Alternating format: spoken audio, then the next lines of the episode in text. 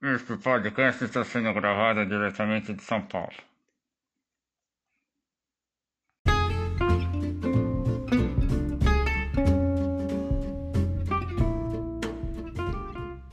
Boa noite, muito boa noite, boa noite a todos. Diversos assuntos serão abordados no episódio de hoje, então vamos lá. Vários assuntos. Textos reunidos dia 12 de 10 de 2020.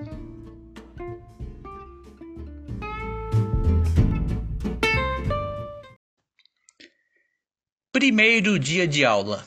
Na época chamava prézinho. Um menino mijou nas calças sentado, na cadeira ao lado da minha. Ele estava com vergonha de pedir para ir, para ir ao banheiro. Daí para frente percebi que meus anos escolares não seriam nada fáceis. E não foi. A freira uma vez olhou meu caderno na terceira série e disse: Jesus Cristo. Na hora fiquei feliz com o tamanho elogio. Depois a professora veio recomendar um caderno de cali caligrafia. Hashtag escola, hashtag eu lembro. Uma vez comprei por engano o leite tipo B na padaria. Levei porque não tinha o C. E acabei levando bronca em casa. Acontece. Eu era tão tímido e preguiçoso que só come comecei a falar com seis anos de idade. Ficava quieto, só observando as pessoas. Passei na USP, na PUC, no Mackenzie, na Casper Libero, etc. Oh! Passei de ônibus em frente. Piadinha fraca. Segue o roteiro. Trabalhei durante sete anos numa cafeteria. Chegava em casa e, para relaxar, digamos assim, jogava Café Mania. Neste jogo você tinha que cuidar de um restaurante, ou seja, eu levava o serviço para casa, de certa forma. Tão depressivo quanto a vinheta do Supercine no sábado é a musiquinha da abertura do Globo Repórter na sexta-feira. Você escuta e lembra: pô, acho que minha vida social não é muito agitada. Às vezes, pois é, fato. Até hoje, não me acostumei com essa nova regra ortográfica. Como assim, ideia sem acento? Ideia sem acento, na minha opinião, é uma ideia mais fraca, entendeu? E o trema na linguiça e no liquidificador já não precisa mais. É uma linguiça sem sabor, um eletrodoméstico que não funciona direito. E para sem acento, para tudo, difícil de acostumar. Para, para, para. Vide João Kleber. O pelo também não tem mais. Inclusive, na hora que eu escrevi pelo, o corretor ortográfico apagou o acento que antes existia. Terrível. Saudades da época em que éramos felizes e não sabíamos. Hashtag bons tempos, hashtag cotidiano. Virei pro meu amigo, opa, e falei, sem querer. Sou simpatizante da causa GVT Banda larga de qualidade para todos. Certa vez colocaram um cachorro no Big Brother. O animal não aguentou um dia, pediu para sair. Maldade com o cãozinho.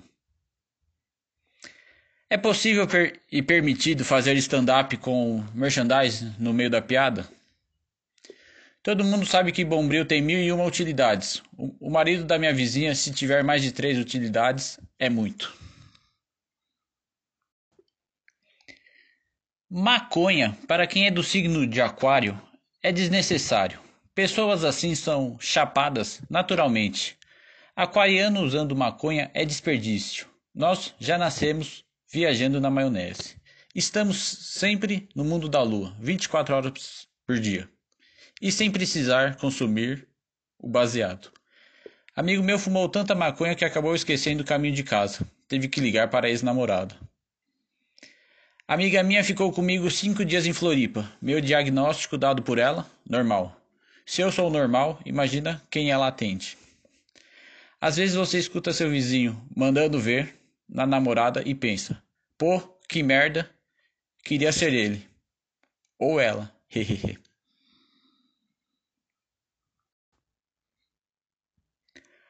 Acho muito curioso o formato da nova garrafa de Fanta. Lembra muito um consolo, um objeto usado para entretenimento pessoal. A garrafa de 600 ml é para iniciantes na sacanagem. E a bela garrafa de 2 litros, muito maior, serve para os já iniciados. O designer gráfico que inventou a garrafa estava meio sem ideia. Foi para casa, acessou o site Xvideos e, pimba, Vou criar uma embalagem revolucionária e marcante. E conseguiu.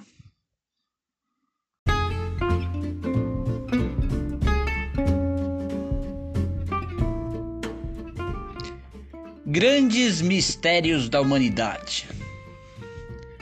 Confesso que às vezes saio de casa sem escovar os dentes. Quando vou rapidamente resolver uma situação, penso coisas do tipo: ninguém vai falar comigo, não vou ter que falar com ninguém. Eca. É justamente nessa situação que, do nada, aparece, se materializa uma mulher para falar comigo. O que fazer? Falo meio olhando para baixo. A moça vai achar que é timidez minha. Na real, é para esconder o bafo. Eca ao quadrado.